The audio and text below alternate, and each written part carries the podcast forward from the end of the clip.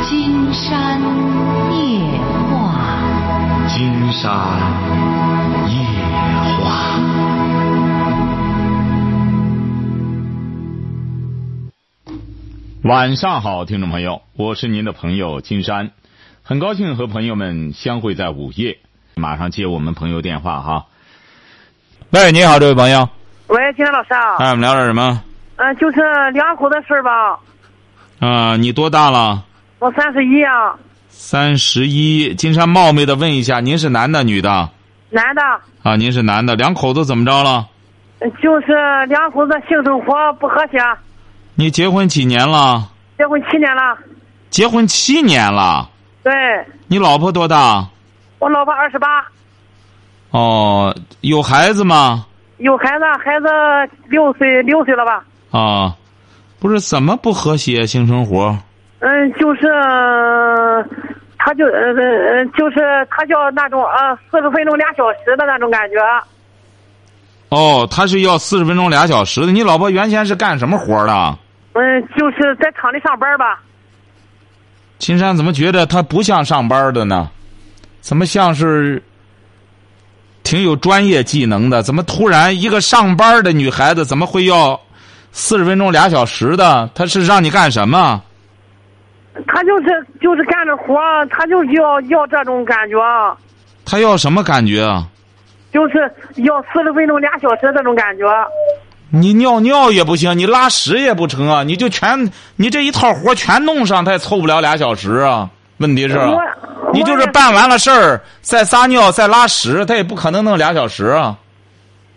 他就要这种感觉，我也为了这种感觉吧，反正，嗯、就是为了这他不好，你就说我我不不满足他。你是什么文化？我初中文化，初中毕业了吗？说实话。金山就问你那个毕业证，你毕业了吗？先说实话我就是说的实话呀。啊，不是你初中毕业，你那个证怎么写的？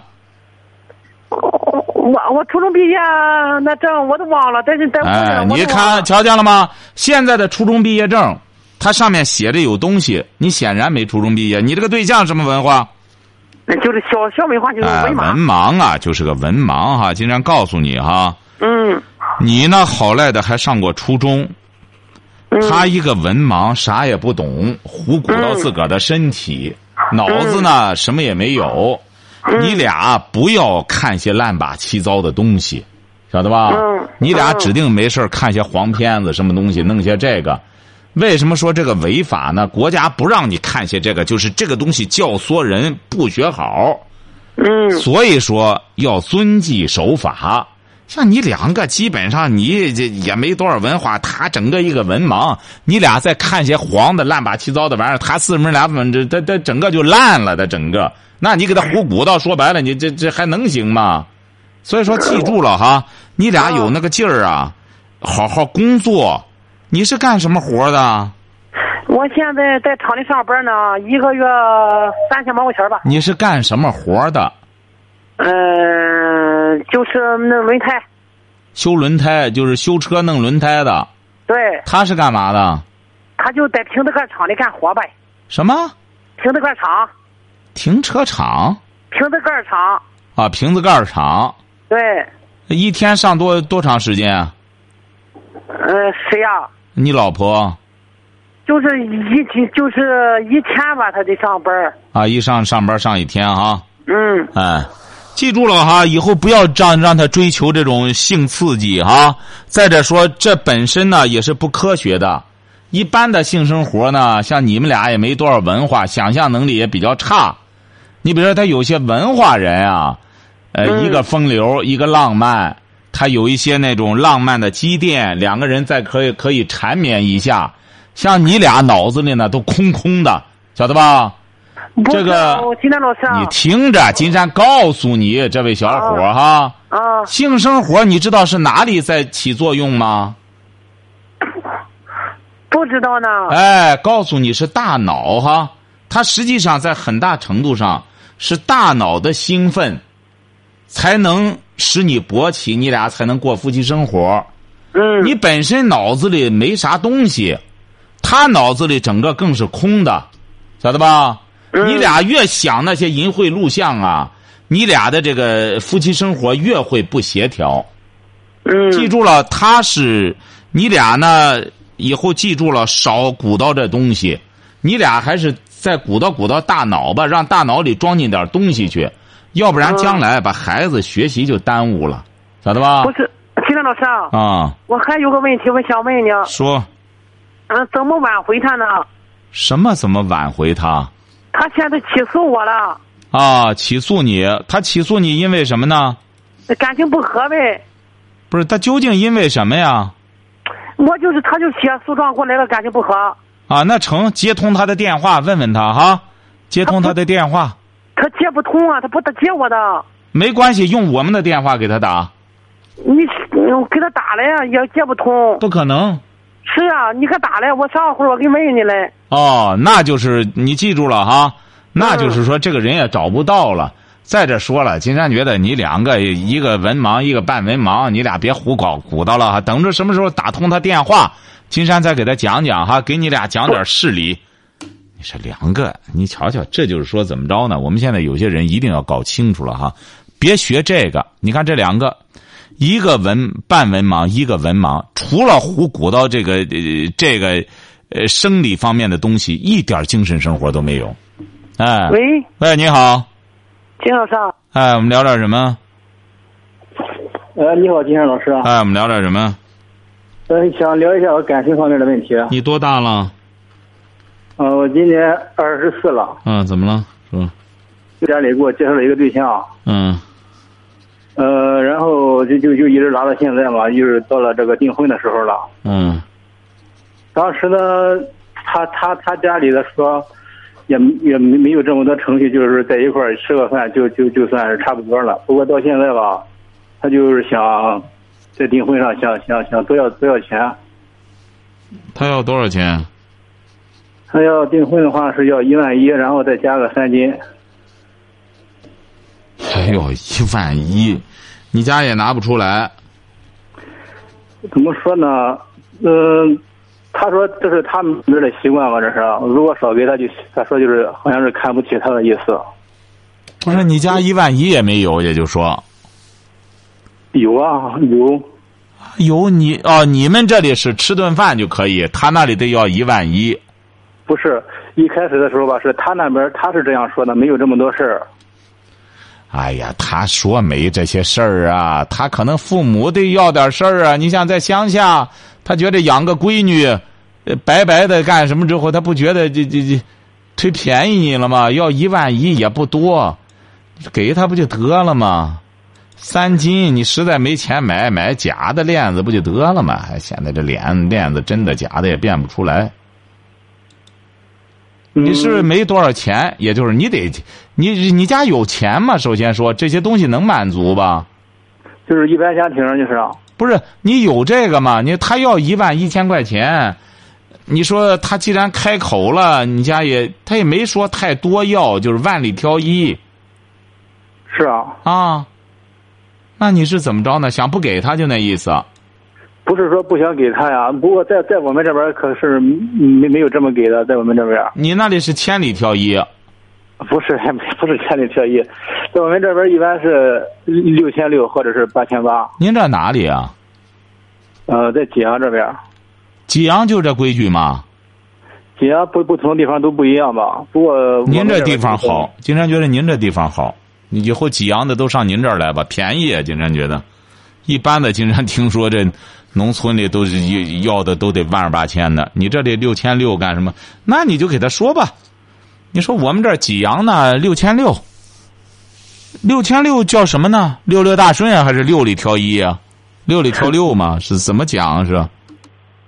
六六大顺吧。那你就他是哪儿的？嗯，他也是我们这个济阳，他是农村的，他是。啊，你就给他讲，你是县城的，对，啊，你就给他讲吧。你说咱得传人往高处走，你说咱进城，咱都是六千六，农村呢是一万一。你以后嫁给我，你就进城了，咱就按六千六这规矩办，晓得吧？你就不是跟他说，我我已经给他这样说了，不过他老是说他得听他妈的，听他家里人的意见。那就看你俩谁能坚持过谁了，就这么回事儿。现如今就是你嘛，你国家和国家之间还都是这样的，谁坚持干什么之后，谁要想坚持就得有那实力，就看你有没有那实力。你要有实力就告诉他，想嫁给城里人就六千六，不然的话这机会就失去了，看他珍惜嘛。不过说实话吧，这谈了有半年了吧，也感觉有有感情了，我也不想想想就这样散了。啊，不想失去就就就折中一下。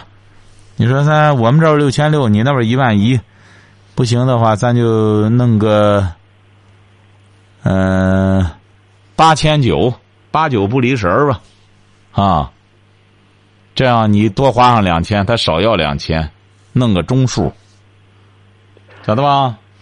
嗯，不是，我家里给他说了吧，说是给他一万一也可以，不过他这要三三斤的话，在我们这边说着也确实不不好听，在我们这边说着。啊，三斤你就给他弄点什么的，不就得了吗？刚才金山不是给您说了吗？他好多不就这样吗？买个好盒子，弄个东西，谁也查不出来。现在这是，晓得吧？再者说了，你说农村孩子，你带上那么三斤干嘛呢？要这个也没啥用。你带上这个之后，现在有些人一看你带这个真的，他就给你。嗯，也也不安全，说白了，晓得吧？你给他折中一下，嗯、这这不就是讨价还价吗？他要这个，你就给他呃唠唠价，唠唠价。那他在干什么？你再再提点儿，在干什么？就相互之间，这不是瞒天要价，坐地还钱？现在这这个呃嫁妆就这么个谈法，你不能嫌麻烦，就和他这和他讨价还价，晓得吧？哦，哎，就和他讨价还价就成啊。嗯，他或者说你这不是说，呃，六千六，他说一万一，你说七千七还不行，再涨上一千，这样要三斤也是这样，三斤或者说，呃，多少 K 的，是不是、啊？咱不要二十四 K 的，或者要要要要要要，是不是、啊？打对折的。那那含金量打对折的什么的，这这这慢慢聊，慢慢谈的过程中，打架的过程中，这感情就越来越深了。你不要在这上面纠结，先和他谈对象就行。谈不好，两个人就继续好。你俩关系到什么份上了？我就是就是那种普通的朋友吧，还是？哎呀，你这个当继续先处关系，再谈这个，两个人再继续亲热。一个礼拜争取见上他五六回，争取每天见，晓得哦吧？不是，我们已经到了订订订婚的时候了，已经到了。订婚，你订婚这时候他这么理性，这女孩子就这样，你弄得他这么理性，他咬了牙，他得跟你要这些东西。说昏了头再求婚，你得没和他谈的昏头，你和他弄这个的话，他当然光和你在这算账，晓得吧？先加深感情再订婚。金山觉得你也是一个。挺靠谱的小伙子，先和他加深感情。他多大了？他他二十五。呃，先和他加深感情，先不谈订婚的事儿。你说没关系，咱现在两边还协调不了，慢慢来吧。然后继续和他好，两个人就是争取每天见面，见见面呃待的时间越久了，日久生情，晓得吧？金山老师，不过他他那边挺着急的，他就是说最最近又就要订婚的意思。哎呦，金山觉得和你说你着急没用，你说你看你家里着急，我们家也着急，但是这两家老人啊还没取得一致，咱慢慢来，咱俩先好着。你说咱俩先好着，他们两边老人怎么谈那是他们的事儿，咱俩先好，晓得了吧？哦，哎，你别在这上面没完没了，最终谈崩了拉倒。你不是挺满意他吗？嗯，确实是挺满意的。哎，挺满意就继续和他好，到现在还没拉拉手、抱抱什么、接个吻什么的吗？啊，接个吻都倒是有了。啊，继续接吻。哎，继续接吻。那现在接吻接接接多长时间啊？嗯。一次接吻接多长时间？啊不长时间，就是平时就是吻一下而已。哎，反正那个好使嘛，这蜻蜓点水。吻要抱住之后吻，晓得吧？来个法国大吻，知道法国大吻吧？知道法国诗吻。啊？法国式的吻知道吧？啊，听说过。听说过，实践一下，晓得吧？和他来个法国式的吻，见面就就就吻，你这个点一下不管事儿。这女孩子她没感觉，啊她都比你大，没准都性格太太内向了，可能做不出来这种事儿。谁太内向？我啊，我说。那你得外向，很简单。你光内向能行吗？将来你怎么在一块儿在一块儿待呀、啊？你女孩子想和你亲热了，你吓尿裤子了，那以后两个人怎么在一块儿待啊？你不能这么内向。既然谈对象了，你这也是如狼似虎的年龄，得男欢女爱。你这么你这么内向，在那里和个病鸭子似的，他能喜欢你吗？你得欢实。你还比他小一岁，见他说白了和小钢炮似的，抱着他猛吻他，晓得吧？和他来多来点法国式大吻，先不要谈订婚的事了。见他和法国大吻，知道啊？金山就不跟你说怎么吻了啊。啊。哎、呃，就就在一块儿，先先先在一块儿亲热，晓得吧？那不金山老师，我还想跟你说个事儿。哎呀，你这事儿真真多、啊，你这这说什么事儿？呃，就是那个，就是那个订婚嘛，不是、啊？又来了，你真是个傻小子！金山发现你呀、啊，你非把这个事儿谈崩了不可。你家里又不想掏钱儿。又订婚，要么你就干脆拿钱买这三金，再给他一万一千块钱，这不什么都妥了吗？让你省俩钱儿，你这光订婚订婚，你订什么呀？你订你又没钱。不是我钱的话可以给他，不过我感觉在这个事上他做的不是很对，他处理的方式，他老是说让给给他妈商量，给他们给他母亲商 量。这就对了，因为人家和你没感情。见面还吻一下，这这这本身和你没感情，他当然和他妈商量。如果和我没有感情的话，那我还还有必要给他去去订婚去吗？我感觉。你看你这个脑，你是什么文化？我是高高中文化。你这个小伙金山不是责备你哈，嗯，不愿意伤你的自尊心，就是那些事儿不要再谈了。你先试试他肯不肯和你吻，晓得吧？你都弄了半年了，见面照和一下。你这些东西该坚持的时候得坚持，给钱给多了之后会养成坏毛病，晓得吧？你就见面，他吻，他爱你不爱你，你和他来个法国大吻，看他乐意不乐意，晓得吧？嗯，法国大吻啊，也看看他适应不适应你的气味儿。这个恋人之间相互气味适应很重要，晓得吧？嗯，明明白不明白啊？明白。哎，你看看他那个味道，你能适应吧？你的味道他能适应吧？你两个人都不能适应味道，凑一块儿以后都闻着，说白了都没个正味儿，两个人怎么在一块儿待呀、啊？晓得吧？哎，和他多来点法国大吻，看他乐意不乐意。他对你没感觉的话，他不允许，晓得吧？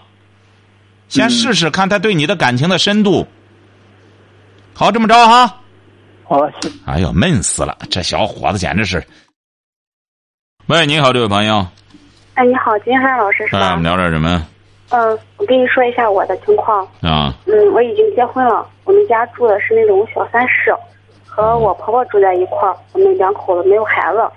嗯、然后，嗯，就因为我们家空了一间卧室嘛，然后老公的朋友经常过来喝酒，然后在这边住，他们有的。呃，住一天，有的可能住个把个月，我觉得很不方便。谁呀、啊？谁谁来住？谁来住这么长？我我老公的朋友，同事什么的。你结婚多久了？两年了。你多大了？二十四周岁了。他多大？二十四周岁。你俩都二十四啊？对。哦，结婚两年了，住多大间屋啊？对，呃我们家是那种九十来平方的小三室。哦，他那朋友一来就这这这什么朋友啊，都是些。嗯，就是因为我们毕业没多长时间嘛，就同学，然后现在又是同事，好长时间没到这边来了，吃完饭晚上不方便回去了，就这种情况，或者是同事很好的，嗯，说不在这住的时间比较长一点也有。住比较长什么意思啊？在你们家他不上班就住你们家里吗？呃，不是，也上班，和我老公一块上班。呃，上班再歇回来再住你这儿。嗯。啊？对。呃他是不是没房子就直接住你这儿，就是借这个劲儿住个房子？有，就租房子嘛，可能条件比较差一点。啊，比较差，在你这儿住条件好点儿，有吃有喝。嗯，他们来住，你老公就和他们住一块儿，不和你住一块儿和我住一块儿，空着的那一间卧室，他在那住。啊。嗯，我这不是想着琢磨着，因为我老公同事同学肯定都是男的呀，嗯因为我弟弟离我家附近也不远，在附近上班，所以想让我弟弟跟弟媳妇他们刚结婚，上我这来住一段时间，因为现在冬天了嘛，就我想让他们常常住最好， 因为这个最近这个住一块儿，他因为他本身在外边儿现在也是租房嘛，在我们这儿不是你老公能方同便意照吗？顾不是你让你弟弟弟媳妇来住，你老公同意吗？这不是他有点不愿意嘛，啊，对呀、他不愿意呀，指定。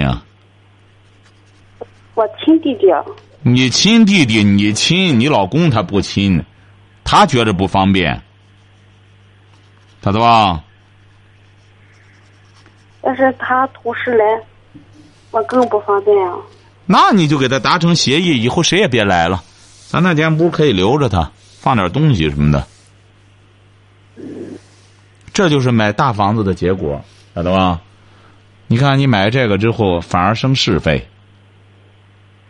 你看，你就想让你弟弟省俩钱儿，让你弟媳上这儿来住，住不了多久，你们就开始闹矛盾了。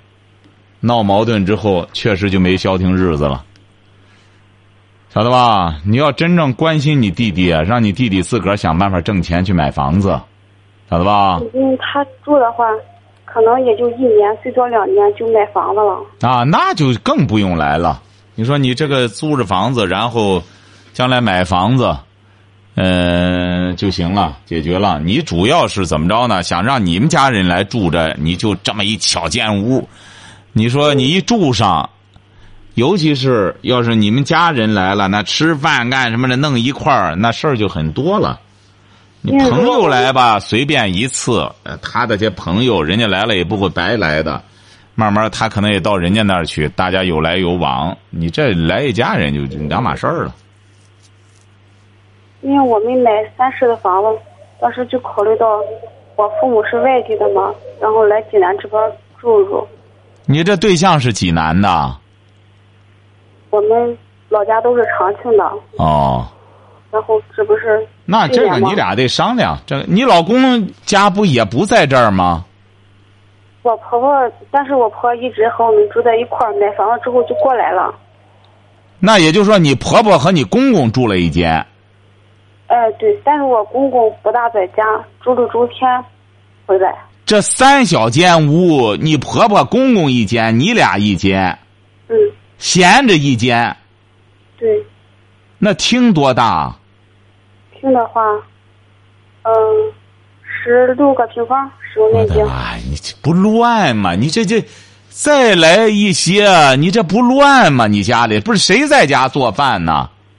我老公，因为我们我婆婆不在家吃饭，她嗯也上班吧，因为我婆婆年轻才四十来岁，然后她基本上就是管吃，然后不管也管住，但是嗯单位离我们这近嘛，然后就在我们就住一块儿，晚上吃完饭回来，然后平时在家吃饭的就我跟我老公，你干什么工作？嗯，我俩我俩是做那个，嗯，销售的。你俩做销售，也就是说你俩都跑销售，嗯，也就是说饥一顿饱一顿，卖出去东西去就有钱，没有卖不出去就没钱。因为我俩在一个，因为我俩毕业之后一直干一份工作嘛，就干到今天的话，就干了四年多了嘛。这房子买这房子哪来的钱啊？我们刚毕业那一年买了个小的，嗯当时房子不是便宜嘛，然后现在就卖了小的，又买个大的，就正好够首付。啊还是交了个首付，现在还得还得交房贷。我的这妈个呀，这。，嗯这个应该不是问题。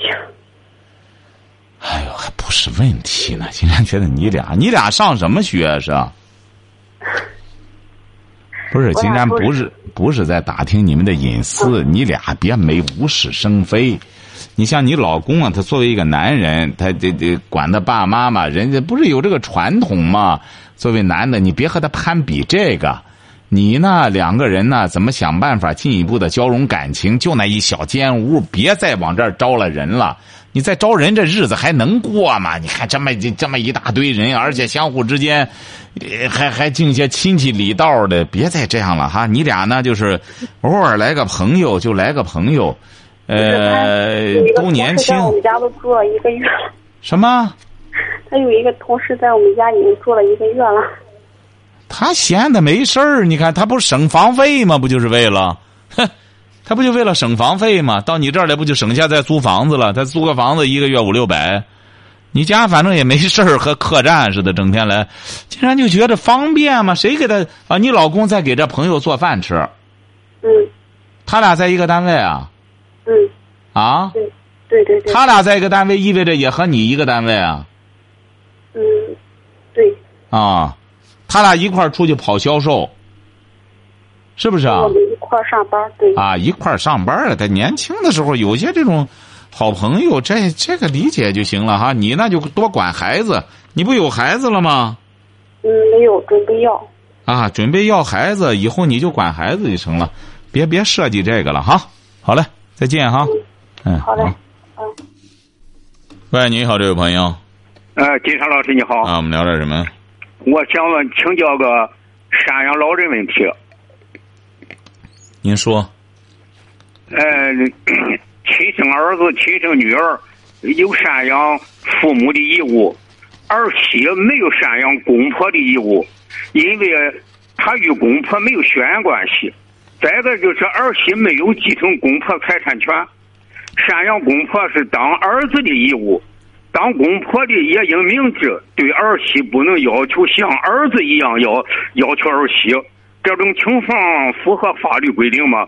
举个例子来说，呃，孩子把我接过去了，儿媳说你得把你的全工资交出来，你得把你的房产证你得交出来，儿子的呃儿子的姨父姨舅舅舅妈来看我的时候，呃，我得拿钱后给，与他们两口子好好，没您关您您系。先不要这样，不是您这样，您多大岁数了？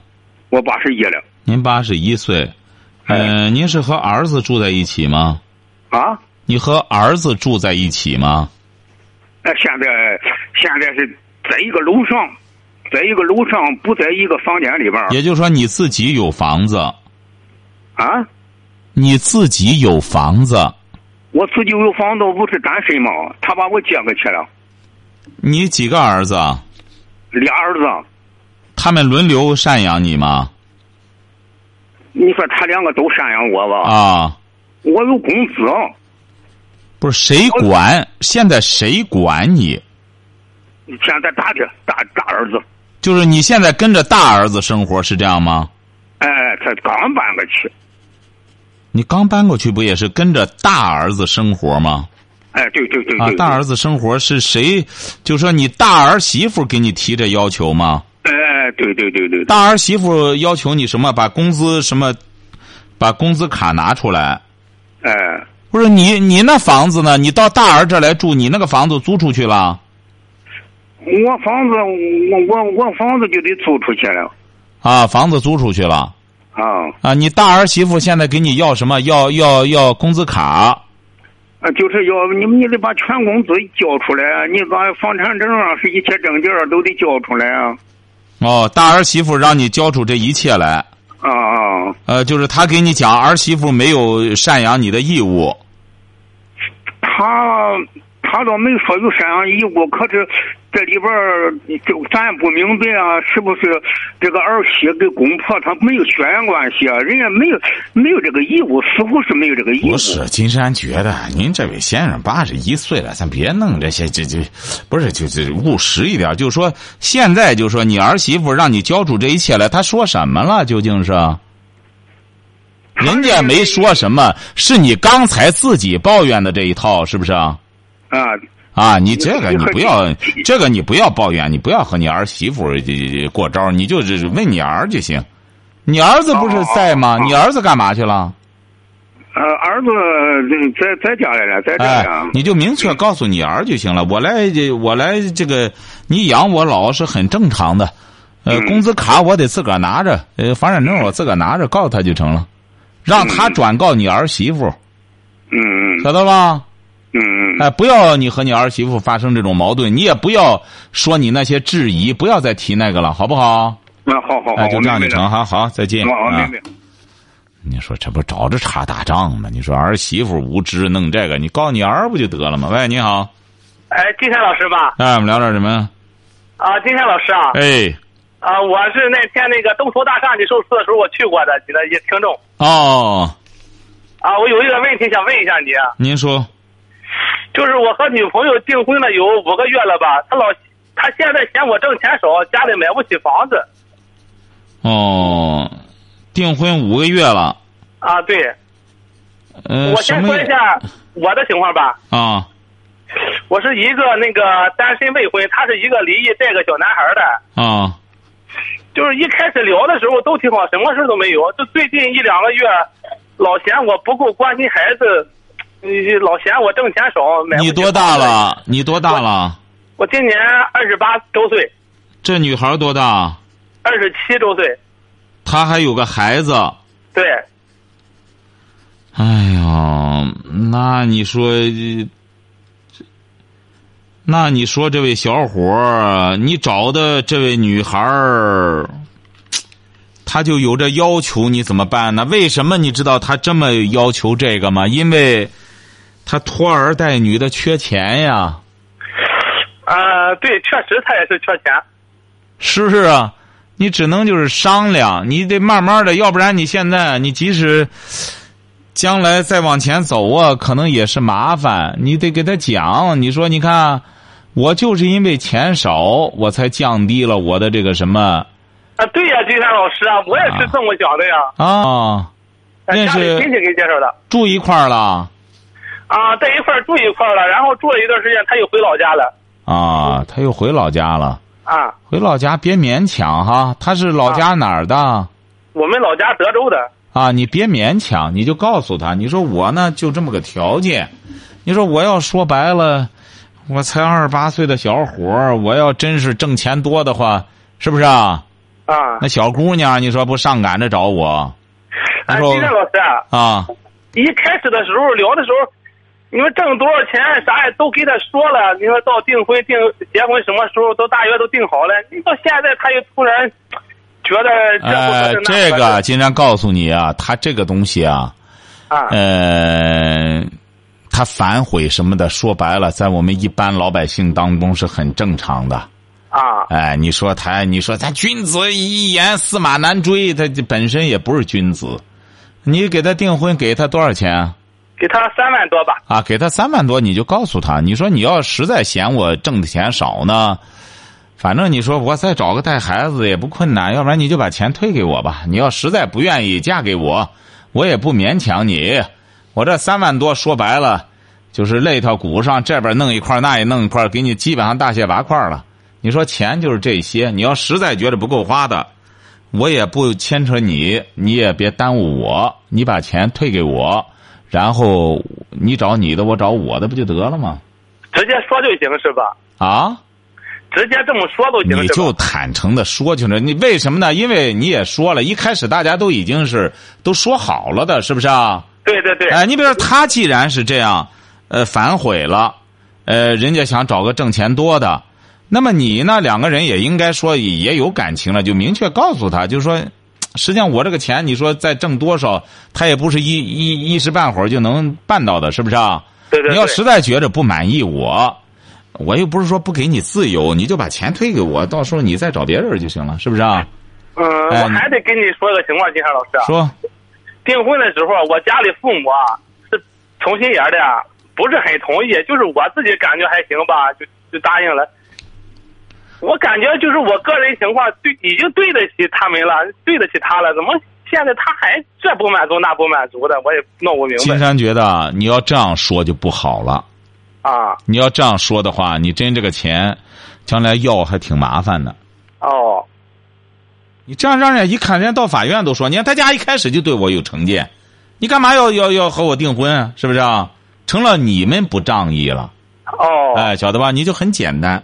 你说，你看我正因为我这么个情况，你一开始你不嫌我这些事儿，嗯，我才把钱给你了。你现在在哦后发制人，又嫌我这个嫌我那个，你要实在不满意，我不会讹上你，也不会赖上你。嗯，哎，你这样给他，呃反而你你让他去选择，你那别让他这个将你，你别让他将你的军，你将他的军。不行，嗯你把钱拿回来，你找有钱的不就得了吗？秦先生，那我该怎么办呢？我一刚方面有这个定钱在订订婚的钱在这里，一方面不是刚才给您说了吗？你给他要回来不就得了吗？哦，就实话实说。你不实话实说，你就很就实话实说，告诉他，你要实在不满意我，我不赖着你。哦，尽管我已经定下来结婚日期了，呃你嗯你要变卦了，我怎么办呢？咱结婚你再变卦，我也没办法。那你就把钱退给我，就这么简单的个事儿，哦，哎，晓得吧？哎呀，我也是想，既然定下来，我也想把这个婚姻挽留住。那你金山告诉你啊，你这就叫以退为进。你哦说这样了，尊重他，他要对你真有感情，啊，他就一想啊，那我不为难你了，咱就结婚吧。他要对你没有感情，那么就意味着好，我退给你吧，这样我咱咱各找各的吧。你不想想，是已经到这个份儿上了，你再勉强能勉强一块儿吗？哦，那最近我这一段时间，我就是，嗯就是，就是实话实说，等着他的消息就行了。哎，你就投石问路，看他什么意思，给他选择的自由。那么他要重新选择呢，你也挡不住他，哦，晓得吧？你这样就是变换一种思维方式。哎呦，金山发现你买了金山的书了，你怎么不看呢？我看了有四十来页吧。嗯那不行，你不看书不行，这位小伙儿，你不看书脑子不转不行。刚才给您说的这个就是变个角度，呃，变被动为主动。他不是整天将你的军吗？嫌你挣钱少吗？是不是啊？啊，那么你就给他讲，你说我就挣这些钱了，我也我也不可能说给单位一说你嫌少，人家单位给我涨工资。你说你要实在，哎，实在觉着我不行呢，妹妹，我就给你自由，你可以再选择别人，把钱退给我，晓得吧？哦，哎，就这这样试试，将将他的军，他不老将你的军吗？老嫌你挣钱少，这毛病那毛病吗？对，那你也讲讲他的军，看什么意思？如果人家就说：“哎呀，我我真是想找别人，我把钱退给你吧。”你这不正好也不至于人财两失吗？嗯，你再缠磨缠磨，金山担心你人财两失。哦，啊，人家最终你再折腾折腾，钱也不给你了，你不更觉得呃不得劲儿吗？哎呀，我就是怕，因为怕这个事儿嘛。哎呀，所以说，先赶快先将他的军，看他什么意思啊？哦，好嘞，好，再见。嗯。好，今天晚上金山就和朋友们聊到这儿，明天晚上金山接茬和朋友们聊。